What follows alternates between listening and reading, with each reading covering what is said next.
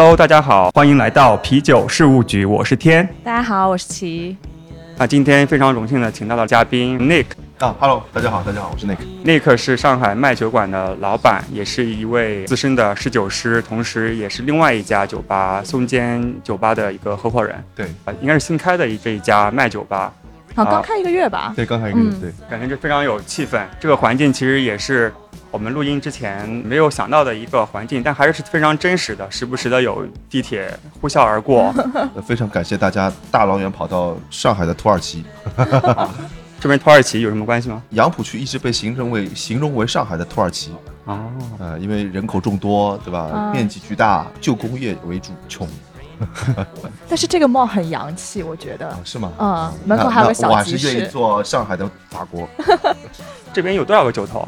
我们一共是十六个酒头，但我们呃有一个酒头上是我们自己做的软饮酸梅汤，那你们自己酿的酒有几款？有六款。对。我们实际上是一个 bistro，其实更多的是重餐的概念。我们两位 chef 都是从米其林二星餐厅里找来的，嗯。所以我们走的是呃做的是一个创意法餐，会有呃很多创意类的，像 tapas 一样一小份一小份的那种下酒餐，大家可以分享。嗯。同时呢，我们也会有五道菜的套餐，对对。对嗯 tasting menu，然后 tasting menu 呢，我们会做餐酒搭配。过去传统大家法餐都是一支啤呃一支红酒搭配一道菜，嗯，我们会把红酒换成精酿，所以你们所有的搭配的都是精酿所有搭配都是精酿。哦，那感觉是一个蛮适合下班来喝一杯，然后也适合来约会的一个地方。那当然了，嗯，那首先我们聊一下怎么对啤酒感兴趣，入了这样的一个坑。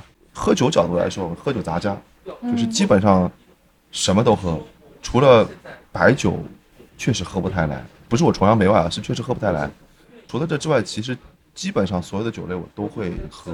喝的最多的是葡萄酒，因为最早就是从葡萄酒入坑的。其实以前对啤酒的印象就那样子，因为过去觉得说啤酒就是一个畅饮的一个饮料，嗯，然后消暑解渴用的。前几年去了英国读了个书，然后在英国呢被英国老绅士震撼了。以前从来没有意识到英国的那些老绅士可以在 pub 里面西装革履，戴着礼帽，然后撑着手杖，很优雅的拿着一杯啤酒，在跟其他朋友站着就聊天，可以聊一晚上，非常的有范儿。就觉得说啊，喝啤酒其实可以逼格很高。同时，在英国也接触到了很多各种各样的啤酒，觉得说，哎，啤酒可以有很多种不同的风味，有很多种不同的种类，很有意思。其实，在英国最多的，你喝到的基本上就是两大类，一大类呢是 English bitter，就是英式苦啤，嗯，另外一大类是 IPA 类的，这是最常最常见到的。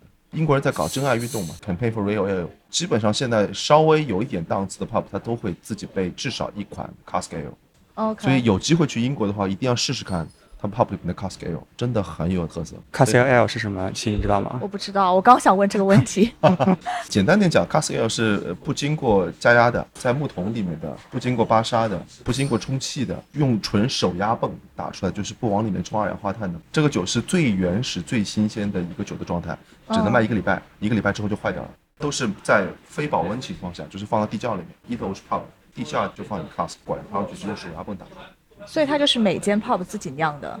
也不一定，不一定是每间 pub 自己酿，但是呢，如果你去一些小的地方，一般来说都是自己的厂，OK，而且就是它的地酒概念非常强。比如说你到 York，、呃，到约克郡的话，它有一张小型酿造的一张地图，一个约克郡大概就有好像六十几家，不是七十几家小型酿造，每一家做出来的东西都不一样。嗯，你之前是在哪里读书啊？曼彻斯特，什么球迷，什么什么流氓，啤酒。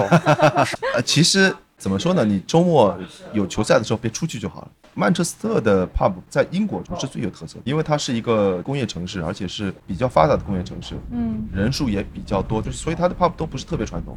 你要问我说印象最深刻的其实是 Brew Dog，在它最好的位置有一个 Brew Dog，印象深刻的原因是因为我从来没有进去过，为什么呢？因为它永远要排两三个小时。我在那边读书的时候，从来没有成功的排到过那个队，因为真的是被劝退了。嗯不管你什么时候去，永远是大排长龙。不知道应该是苏格兰的，对是吧？对，但是在英国也很火。很火，嗯，好像去年也要在上海要开店的，在那个招商局广场，好像都装修差不多了，哦然后疫情来了。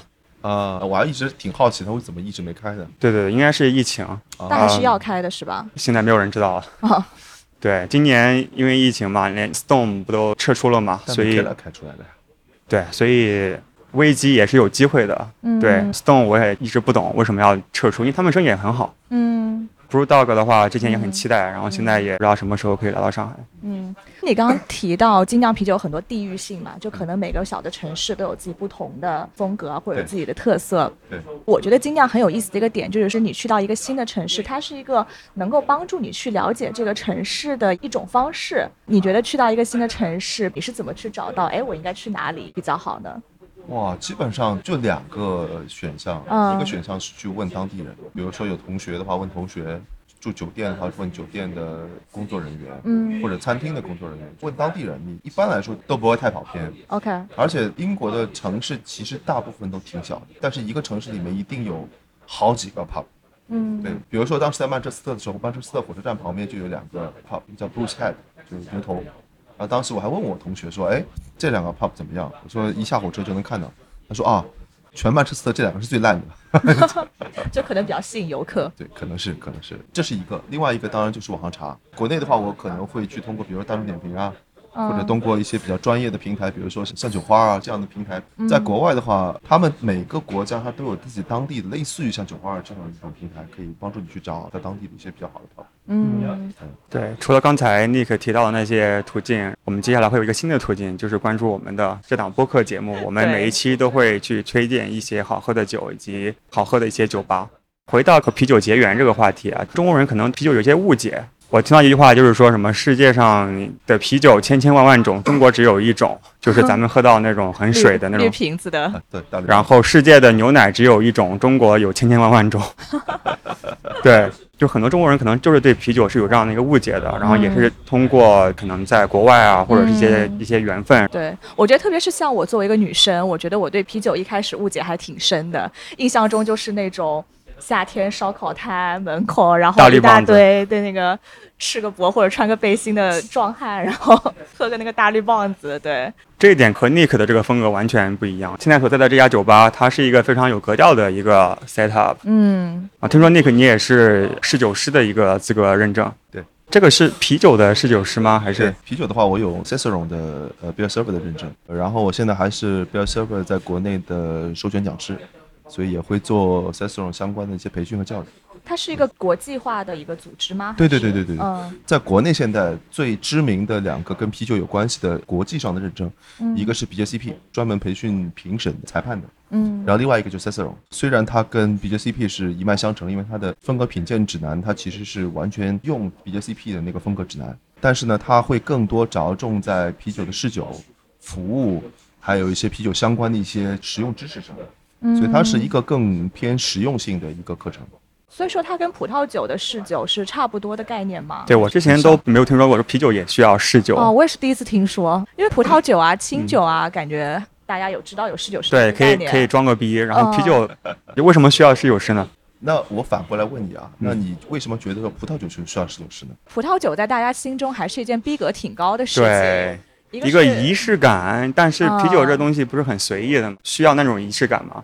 我不是特别赞同嗯侍酒师的存在。嗯我自己还有日本酒的侍酒师的资质，他叫 Kiki Sakeshi，嗯就是历酒师。在这个教学里面，他说作为历酒师来说，有七个嗯七个任务，我认为是它是共通的，就不管是哪个酒类的侍酒师，其实都是共通的七个任务。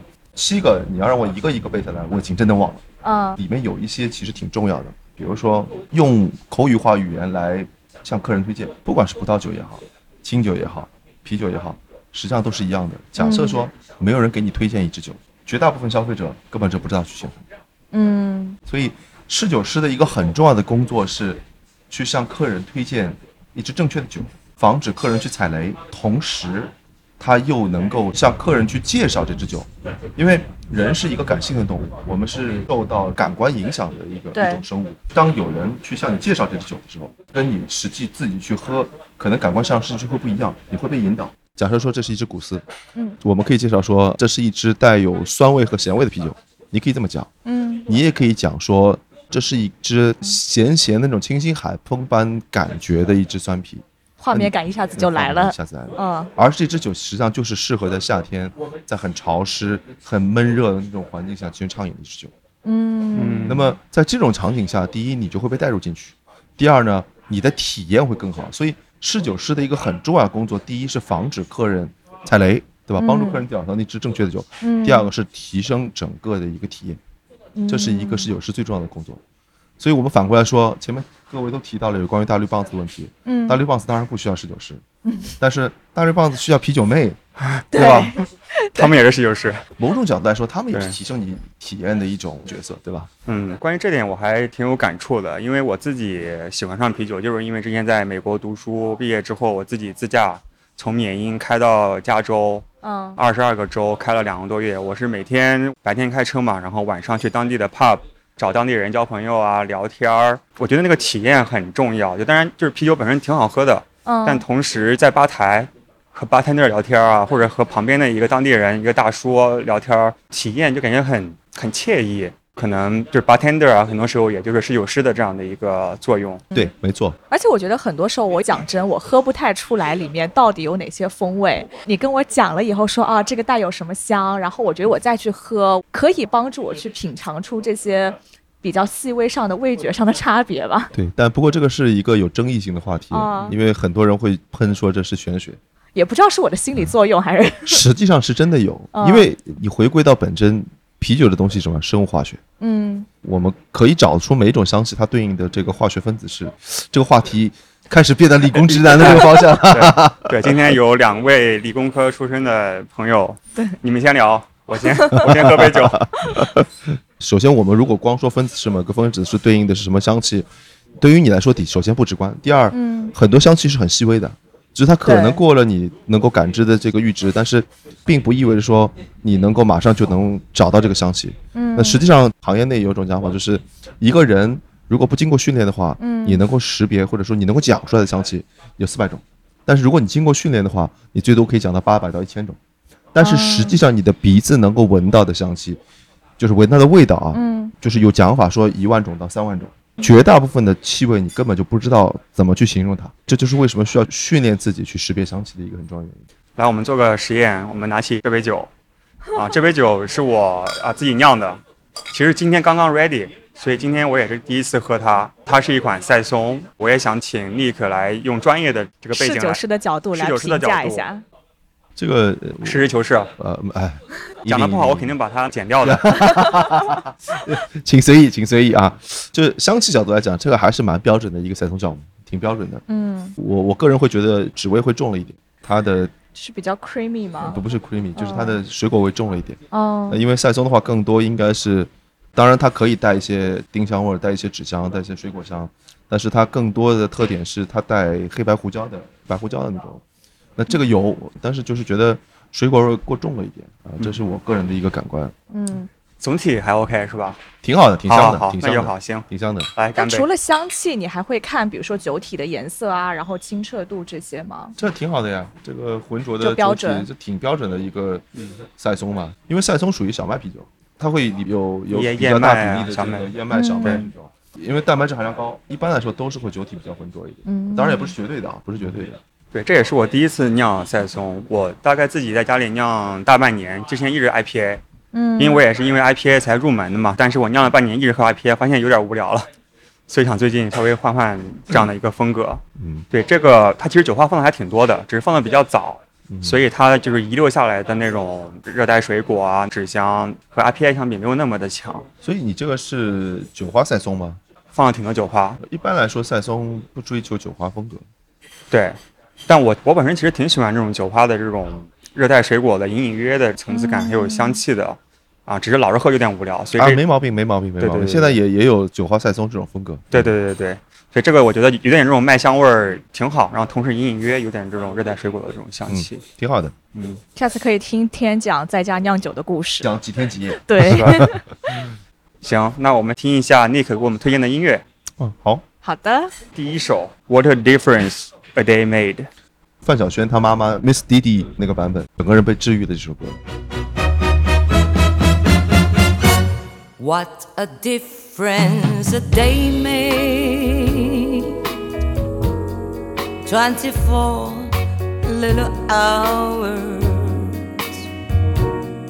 brought the sun and the flowers where there used to be rain. My yesterday was dear. Today I'm a part of dear. My lonely nights are through. Since you say that you are mine, what difference a day made. There's a rainbow before me. 哇，一首非常摇摆的歌。我们现在坐在这个酒馆里面，我觉得我们可以稍微描述一下它是什么样子的。很简单，我一句话啊，一分钟带你穿越到东京地下铁商店街的小法餐的感觉。哇，背景音乐就是正地下说着，有一个 地铁开过，这就是我们的整个风格的设计，这啊其实是一个非常应该叫日法式的那种风格的店。嗯，看到你们这边卖酒的话，其实除了啤酒，还有卖什么 whisky 啊、清酒啊，嗯好像都有。清酒的话暂时没有，我当然哦隐藏菜单有啊，隐藏菜单必须有，葡萄酒也有隐藏菜单，哦对。但是我们是叫麦酒馆嘛，所以我们是以麦子为主题。这边的酒单上的酒都是精酿啤酒，以麦子为主题，还有 whisky，还有呢就是以麦子为基酒的一些其他酒类，比比如说日本人做的麦烧酎，然后还有以 whisky 为基酒的一些美酒之类的。然后这边的酒呢有三类，嗯一类呢就是我另外的像中间酒馆一样的酒，第二类呢是我选的专门用来做配餐的。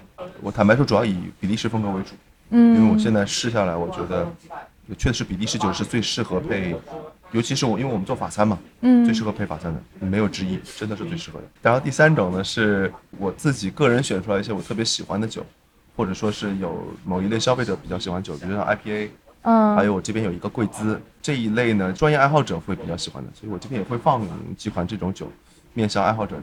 所以一般是国内的精酿吗？还是说世界各地的都有？除了我们自己酒之外，国内我现在只有一款酒，牛皮糖的帝都海盐，哦，而且我是。拿它用来做配餐的。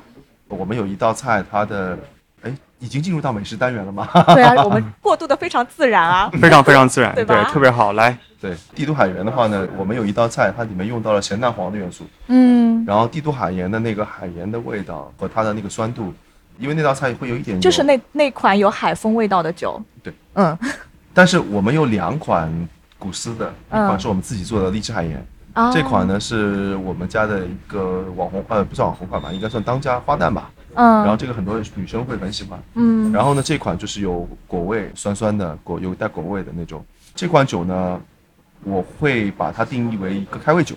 嗯开胃酒它不太适合配餐，因为它会更清，呃，怎么说呢，更清爽一点。帝都海盐的整体呢做的很厚，很重，我我觉得它能够去配餐会更合适，所以我把它作为一个配餐酒。嗯对就刚才尼克讲到咸蛋黄还有帝都海盐这样的一个搭配，能不能给我们多讲一讲啤酒和美食业搭配的一些心得？其实这是个非常大的一个话题，嗯，呃而且这实际上在国际上也蛮新的一个话题。对，就是我知道像 BA 现在也在研究餐酒搭配，但是很多行业内的一些大重量级的一些协会组织，他们也还在摸索的阶段。嗯，因为啤酒配餐对于大家来讲都是一个比较新的话题。其实我也还处在一个探索的一个阶段。从配餐的基本原则角度来讲，首先我们有三个基本原则。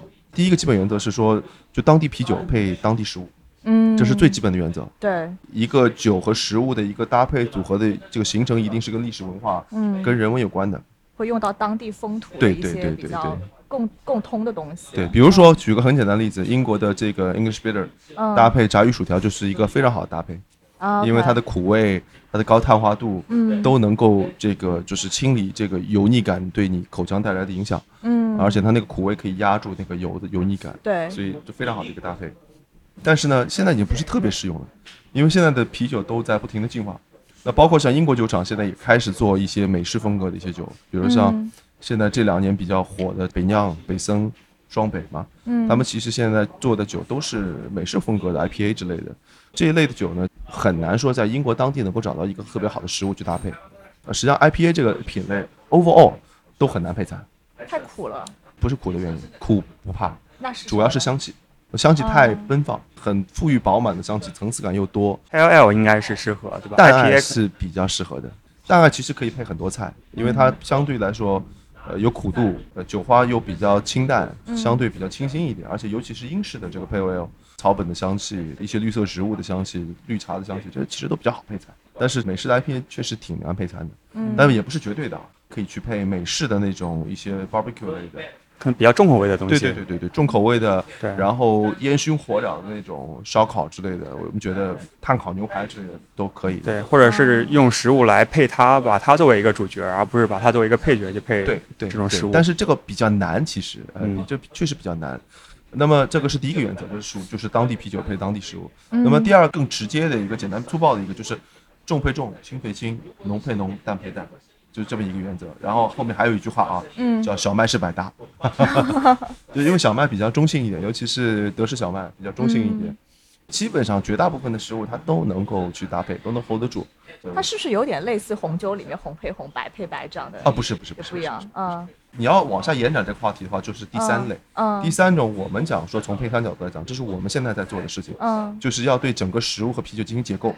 嗯解构你要从食物的烹饪的方法，然后它的食物的质地、它的温度，然后它的做法，从这些方面对这啤酒本身进行解构。我的原则，首先第一点，我会看这个啤酒里面跟这些元素有没有不搭的，会出现明显问题的。比如说呢，你拿一只皮尔森去配一只海鲜，啊，可能就会出金属味儿，那这种元素明显不搭。还有呢，比如说这道菜很咸，你拿一支很苦的酒，苦跟咸放在一起的话，它会让这个苦度明显的突出，变成一个很尖锐的一个苦。那么这种就是明显冲突的。首先我会看它有没有冲突的，OK 不冲突，那么接下去我看某一些元素会不会对这道菜产生一个风格上的互动。简单点讲啊，你就想象说我把这道菜里面我多加这个东西，它会不会能够创造更好的效果？能不能带来一些互动？或者说平时大家在做菜的时候有没有这么放？很简单的一个例子，比如说我现在在吃一个泰式的泡椒凤爪，或者说青木瓜色拉，对，那么它都是泰式的那种甜甜辣的那种酱料，对吧？嗯那我现在拿一支，比如说我们自己有做一支浑浊 IPA，这浑浊 IPA 带明显的西柚风味，而且它的整个酒体的感觉有点类似于像西柚汁一样的那种感觉。嗯这种放在一起就会很搭，为什么？因为泰国的这种色拉里面经常会放西柚，对，所以你想象一下就会觉得说肯定不会冲突，甚至于可能会带来更好的效果。嗯那么这个就是我们对食物进行的一个解构。嗯，那么以此作为一个原则来看，我怎么去做怎么配餐。感觉它其实是一个非常理性的过程。没错，没错，没错，没错，没错这是有很多据可依的。或者说，我再举个例子来说，比如说我们有一道海鲜 scallop，、嗯那么海鲜的话，我会配一只比利时三料，原因是因为我们那个海鲜就是 scallop 上面还会撒樱花虾碎屑，整个是一道很鲜，但是同时会带一点海鲜腥味的一道菜。那我们中国人在处理海鲜类的，你比如烧个鱼汤，那你会放什么？你烧个鱼你会放什么？胡椒，嗯姜，嗯，对吧？那么我们就是利用三料的这种辛辣感，来压它的这个腥味。啊，这个很有意思。对嗯那么这个就是我们对食物进行解构之后，然后对酒进行解构，然后再看它们元素之间能不能产生一些互动。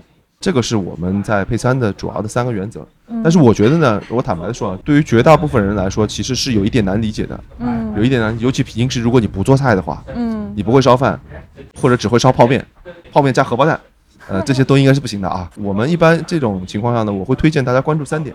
第一点呢，啤酒有一个特别重要的一个工作，就是碳化度，碳化度能够起到一个清空口腔，还有清空你口腔里面油脂的一个作用。我们对前前面提到说，English bitter，英式苦啤去配炸鱼薯条，就是采用这个效果。绝大部分啤酒，除非说元素之间有冲突，比如说有一个明显辛辣感的这个啤酒，嗯那肯定是不合适的。嗯否则的话，一般来说，很多啤酒其实都适合去搭配火锅，啊，因为火锅的这种辣感，它其实是对口腔的一种刺激，是种痛感嘛。对，那我们其实就是利用啤酒的这种气泡的清理口腔的这种作用，清理油脂的这种，尤其像比如重庆的这种重油的这种火锅，就嗯就牛油锅，嗯它其实就特别适合配比较爽的那种啤酒，嗯，或者你用小麦，因为小麦比较中性，比较温和，它对口腔啊能起到保护作用，让你的口腔不会那么痛，这个是一个很重要的一个一个。烧烤啊什么也蛮配的吧？非常配嗯，非常配，这是为什么我们经常说，哎，就大家入门对啤酒的。刻板印象。对的对的嗯第二个要注意的地方是苦。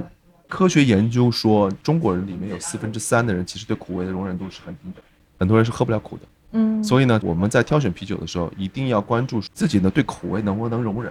比如说，你觉得苦瓜我吃不下去，那你就要特别注意你选择苦味的酒，同时也特别要注意可能会产生苦咸之类的这种搭配的组合，尽可能避免这一点。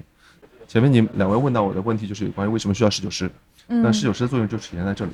我们会根据客人的一些怎么说一些习惯，国外的人会问你说，哎有没有忌口，对。有没有过敏的东西啊？其实同样道理，嗯。我们会会问客人，你能不能喝酸的？因为很多人对酸也不能接受，和你能不能喝苦的，酸的苦的都不能接受。OK，那我就知道了。那，那小麦啦，小麦嘛，对不对？百搭嘛，百搭。嗯，如果我去一家餐厅没有啤酒试酒师的情况下，我又不想出错，我就可以点一个点小麦的，对的啊，对，百搭。对，嗯百搭。好的，小笔记记下了。对，第三点的话就是说香气，有一些香气过于重的一些啤酒，比如美式的 IPA，美式 IPA 的香又太香了，所以你要特别注意，不要跟它去配同调的东西，或者说其他的任何很香的东西都要当心跟它去配同调的东西，因为会把它香气给压掉。嗯比如说我有一套水果色拉，美式 IPA 来配的话，你水果色拉就没有味道了，因为香气全部都被压掉了，全都是只有 IPA 的味道了。在这种情况下，你可能就需要去尽可能找一支不带果香的一支啤酒。如果是水果色拉里面，比如说有西柚啊，或者说有一些绿叶菜，那你就可以考虑英式的 Pale Ale，因为英式的 Pale Ale 里面带那一些草本的香气，嗯那么又比较清淡，说它的苦味，因为西柚本身就有苦味，西柚能够放到这道色拉里面，那我其他苦的东西一定的放进去，这是它的第三个原则。对，嗯，就我当时去哥本哈根的时候，嗯。我当时很想去吃 Noma 嘛，但是订不到，然后我就去了 Noma 的一个姐妹店的一个餐厅，然后它配酒的啤酒很多都是跟 Noma 同款的嗯。酒，当时看我觉得哎还蛮神奇的，之前也没有太多见过配啤酒的这种 pairing 嘛，然后他选的很多啤酒都是那种酸度特别特别高的，嗯，然后就是配上那种北欧比较性冷淡风的海鲜，然后味道比较淡的，我觉得蛮搭的。海鲜配酸啤是一个很有意思的话题。前面提到我们有道菜 scallop，我在跟 chef 讨论菜单的时候，他跟我说：“哎，他说这个应该配什么酒？”嗯我第一个反应就是酸啤，但是最后我没有选酸啤，因为我们拿酸啤放到那菜里面，发现这道菜变成罐头了。原因是因为我们的下面的那个酱汁是用青口贝和春笋熬的一个高汤，因为我们啤酒的酸度其实跟葡萄酒酸度是不一样的，不是一个东西。嗯葡萄酒酸度其实是酒石酸，啤酒的酸度有主要啊，我们喝的啤酒里面绝大部分酸度来自于什么？乳酸，嗯呃，有乳酸菌啊、片球菌啊，都会产生乳酸。嗯当然也有少部分会产生会用醋酸，但绝大部分是乳酸。乳酸很容易让你把笋这一类东西联想到罐头笋，对，所以就是笋本身自己气味还挺对重的。对对对对对，所以这种组合一定要特别当心，一定要试过。它如果配高酸的话，它要么它的这个海鲜做的很中性，嗯，风味也很中性，对，不带腥味，不带鲜味。在欧洲菜里面经常会见到，嗯。会见到，就是它的那个鱼的肥类嘛，对，肥类，然后它可能就只是盐腌一腌，呃稍微煎一煎，对，对，然后可能里面会搭配一些柠檬啊这种、嗯这种酸的元素这个就没问题。但如果说你要是配酱汁，尤其是有对对对，呃，比如说啊，我们经常会遇到踩雷的 artichoke 朝鲜蓟，哦，对，经常你会见到就是它会放在罐子里面腌过的那种，对。带一点咸咸的味道的，还有包括像笋也是的，就这种东西都要特别当心，就很有可能一不小心你就觉得你在吃罐头。那除了风味上，比如说口感上呢，比如说那种像 artichoke 这种软软的或者脆脆的一些其他的东西，嗯像那种脆片，有没有什么跟啤酒搭配的讲究？有啊有啊有嗯啊有啊，你如果是脆脆的那种 crispy 的东西，嗯。就应该要配 crispy 的酒。，OK，对我们经常讲说一个酒很干，收口很干，在酒里面很利落，嗯我们就会用英文 crispy 来形容，就是爽脆，就翻译过来叫爽脆。在嘴里有点那种，对对对对对对，就找这种酒是最合适的。比如说你要想配薯片，嗯而且传统的英式薯片，比如说就是那种脆脆的那种，一个土豆汁的切个薄片，嗯然后夹一个完整的土豆片的那种，上面撒点海盐，那种就是配一个英式的 pale ale 绝配。薯片应该是配所有的酒吧？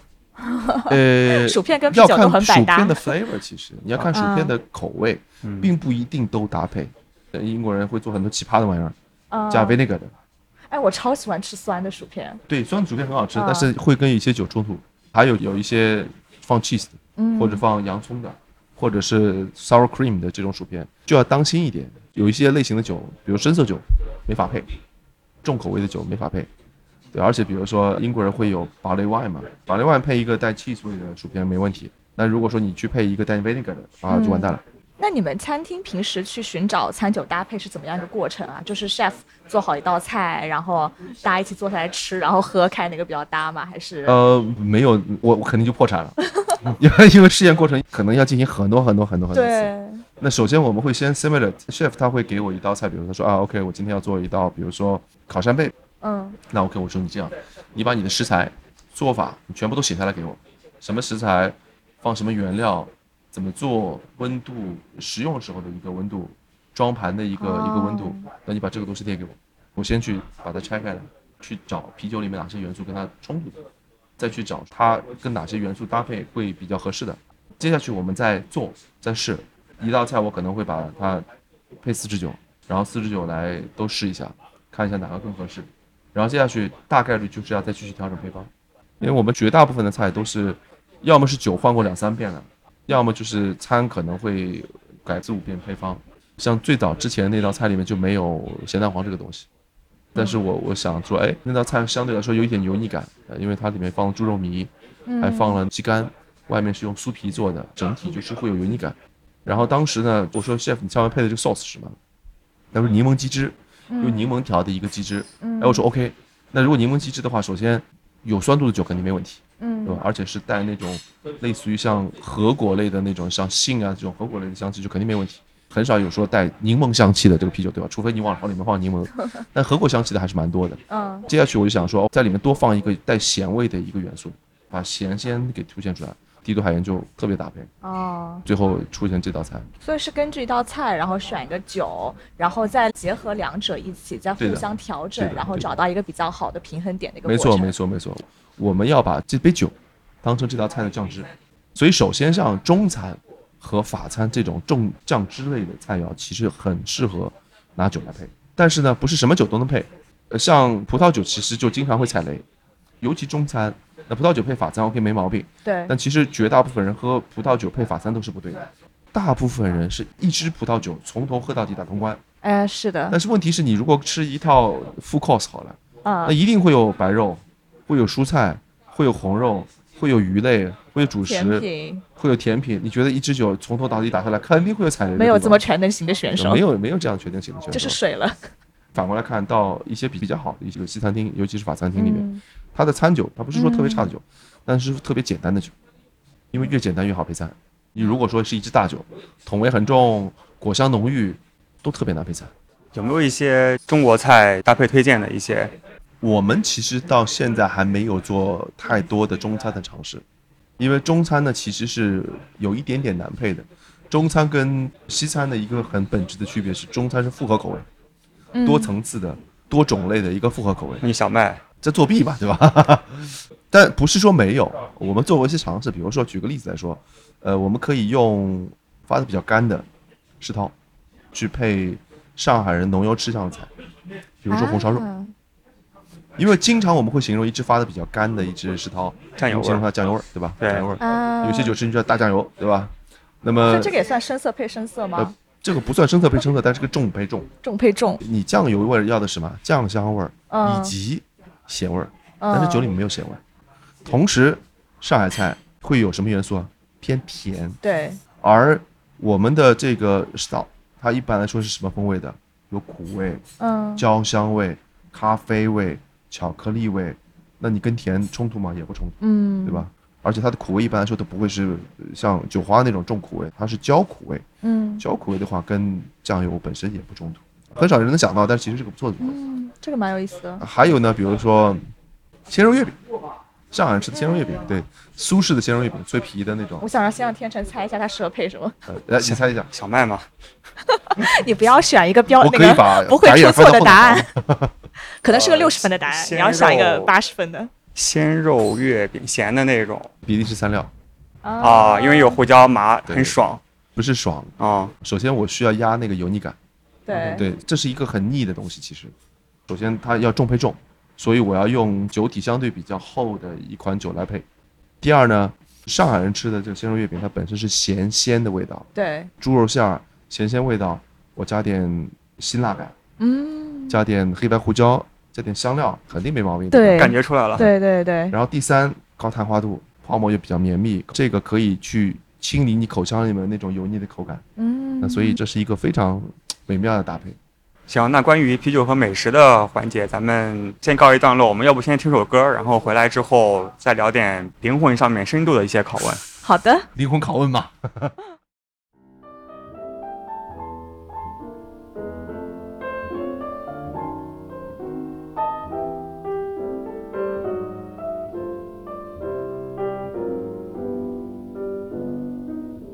It's quarter to three. There's no one in the place except you and me.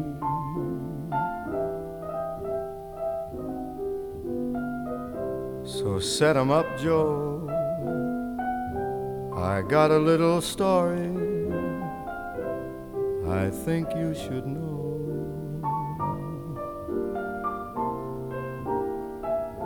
We're drinking, my friend, to the end of a brief episode.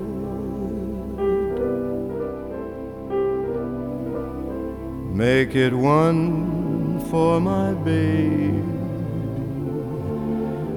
and one more for the road.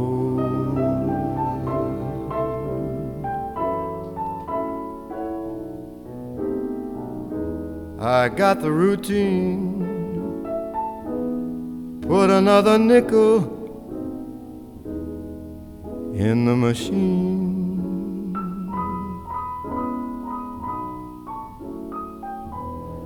Feeling so bad. Can't you make the music easy and sad? I could tell you a lot, but you've gotta be true to your code.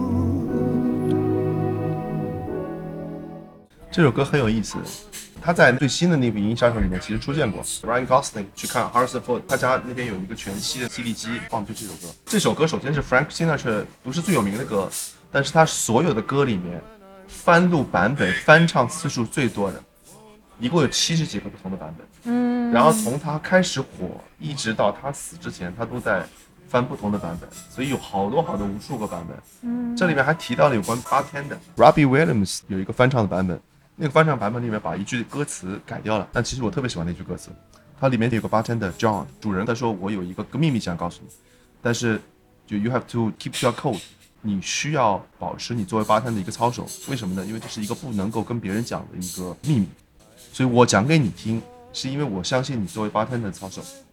还有这样一个故事，对，很很有很有意思。这是一个很老的一个电影，讲的是这个人是一个飞虎队的飞行员，他休假回到美国，看到一个妹子，然后就想去追求那个妹子，但那个妹子一开始觉得他是个不学无术的人，就看不起他。然后他其实是个飞虎队队员，他被妹子嫌弃了之后呢，正好有部队要招他去上战场，他在上战场之前去酒吧，然后就唱的是这首歌。哦，这个歌词挺有意思的。有的时候，你尤其在吧台后面，嗯你不一定 bartender 吧，其实作为侍酒师也一样的，因为你需要跟客人建立信任关系。那么建立信任关系之后，客人有的时候会跟你聊一些家常，在国外尤其如此。你会发现说，很多老人很喜欢在吧年纪很大的一个人坐在吧台对对对，因为，他其实很嗯寂寞，对对他会有很多东西想跟别人分享。对，但是呢，他如果说喝多了，说，哎，我家的保险箱的密码是一二三四五六七八，你对去他家把这个，那就完蛋了嘛，对吧？嗯一定有操守，对吧？对这是 bartender 的一个操守。对我去年去啊纽约，当时是出差，然后顺便去了 Brooklyn Brewery 的总部，在吧台认识了也算是高管吧，嗯但是他们还是保持着就是要没事儿就要去吧台后面 serve，或者是给大家去做一个讲解。我在旁边认识了一个就是美国的一一个老爷爷吧，白发苍苍，还有胡子，应该还是挺就草根的阶级。然后跟我聊，然后聊开心了之后，他就从他口袋里掏出来一本那种 coupon。他说这是我们那个纽约市的什么啤酒什么 coupon，他说你拿这个可以去旁边的酒吧换酒。然后我说，哎呀，我明天早上就飞了，但是非常嗯就是感谢你。然后他还觉得挺可惜，他想 show me around，然后带我嗯去看一看纽约的这些酒吧，所以感觉还是挺挺好的。我觉得这个就是爱酒爱生活人之间的 connection。嗯，对我发现喜欢啤酒的人都有一些共同的一些特质，嗯真诚、真实，喜欢分享，这点可能和其他的酒可能稍微有点点区别。我们经常会在刚才像尼克讲的，我们在啤酒的酒吧里面坐吧台开始聊天了。嗯但是像红酒啊、whisky 也可以，就是一个人在那边喝得很惬意。英国人自己号称自己是有社交障碍的，嗯，虽然其实都特别能侃，真的，而且都特别能自黑，对，但其实他们自己号称自己有社交恐惧。他们应该去北欧看一看。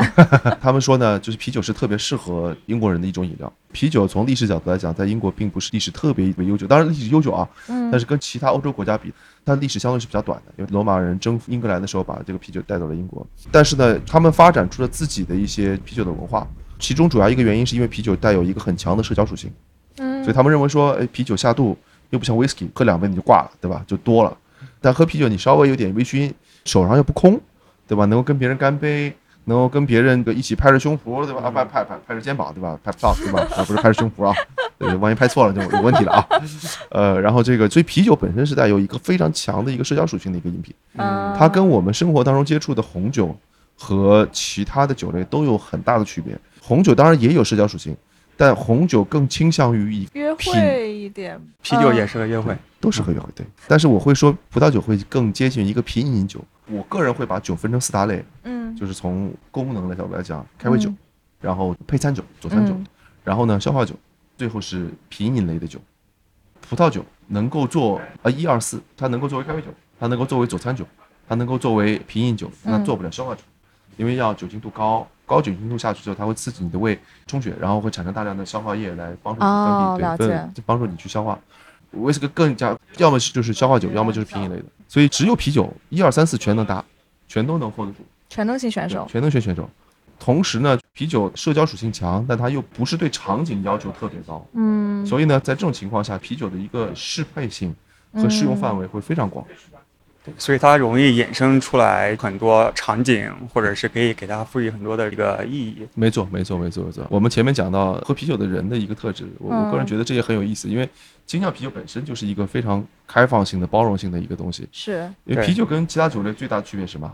没有规则，对什么都可以酿，只要你有大麦、有啤酒花、有水、有酵母，对，嗯其他你放什么东西都没人管。它可以非常容易的去融入当地啊，或者个人的一些东西。嗯没错，没错。对，像葡萄酒的话，可能酿起来就 葡萄酒没没取决于你得有个完全取决于当地的风土和葡萄品种。对葡萄的品种嗯，但啤酒的话真的是太容易发挥了，嗯因为你只要有那几种原料，在广东你放个荔枝，你在上海我不知道能不能放个红烧肉，反正嗯就可以 有呃嗯牛皮糖做过一款鲍鱼炖鸡，啊。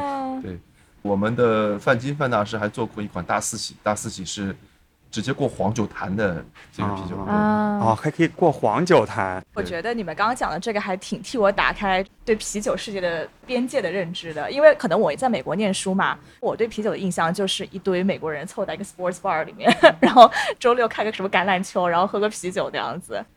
因为啤酒它非常容易去发挥，非常容易可以和当地的一些特色啊、文化啊，或者是所谓的社区嗯可以结合在一起。嗯，很多国外的这种地方，但是很多城市都会有这样当地的一个小的酒吧，很可能是一个啤酒的一个酒吧，是一个社交，或大家去交流一些信息啊、聊天啊、生活的这样的一个地方，很容易可以和当地的社区可以融入到一起，是一个很随意的东西，就不用那么的做很多准备。我觉得这一点也是啤酒的一个魅力之一。接下来，要不分享点实用的东西？因为你也是搞 IT 的，对吧？有没有什么酒可以推荐给从事 IT 行业的？比如说大家在编程啊，或者是我不知道，就是请 IT 男们码农们的酒适饮的一个酒是什么？呃，首先啊，我认为这道题带着满满的恶意啊，大家对这个 IT 男是有一种误解啊，这个是一种深深的恶意，我感到受到深深的伤害、啊。格子衬衫对，穿格子衬衫的时候应该喝什么？对，呃，首先穿格子衬衫的时候呢，就还不要喝了，喝个可乐最适合肥宅，好好写代码，不要写对 bug。肥宅快乐水嘛，对吧？一定要喝啤酒的话呢，嗯，你可以搭配一个邪恶双子大可乐，那什么？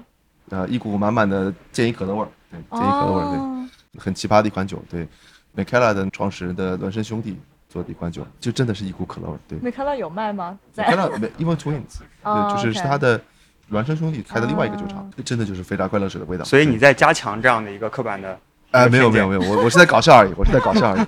其实呢，就是说，我们如果说从逻辑角度来讲，嗯 OK，码农的话，首先不适合喝烈性酒，酒精度要低一点。对，我们不是在搞艺术创作，对不对？哎，我我这点不能搞错了，我们不，我们是在搞一个有逻辑性、有思维性的东西。嗯，否则的话，很有可能你的 supervisor 会让你把整个 code 全部重写。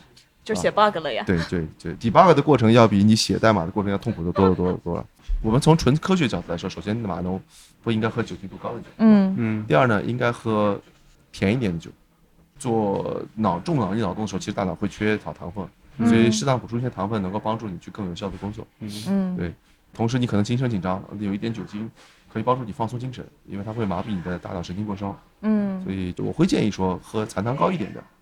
举个例子来说，美国人号称叫中产阶级标配的 Amber Ale，有酒花香气的，带土焦糖味的，但是又不会酒体特别重的，有一点饱满的，啊相对比较甜一点的一款酒。我觉得这个不错。下次我给我们 team 提需求的时候，我就不请大家喝奶茶了，这。在国内好像还蛮难找的，因为这个这个品类不受欢迎，这个受欢迎。对，嗯，对，但我刚刚我觉得 Nick 讲的非常非常有逻辑，嗯，呃，推荐了一款非常实用的、适合码农适应的一款酒。分析的非常到位。好，那我们最后再来听首歌，然后我们结束今天的节目。再推荐一下 Nick 的麦酒馆，它在淞沪路一百九十九号太平洋生活天地第一层 n o y a 空间，欢迎大家来店里和 Nick 一起聊天儿啊，喝酒。嗯来听我讲单口相声，好，谢谢 Nick，好，谢谢谢谢谢谢大家。好，谢谢。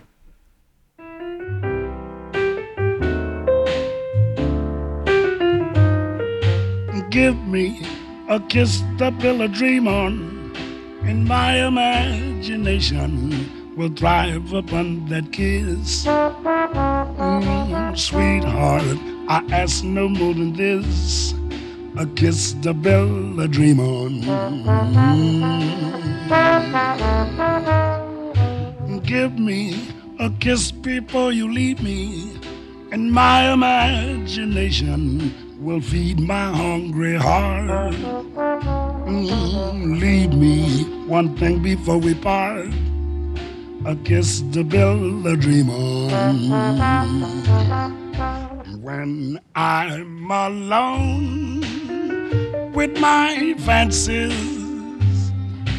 I'll be with you,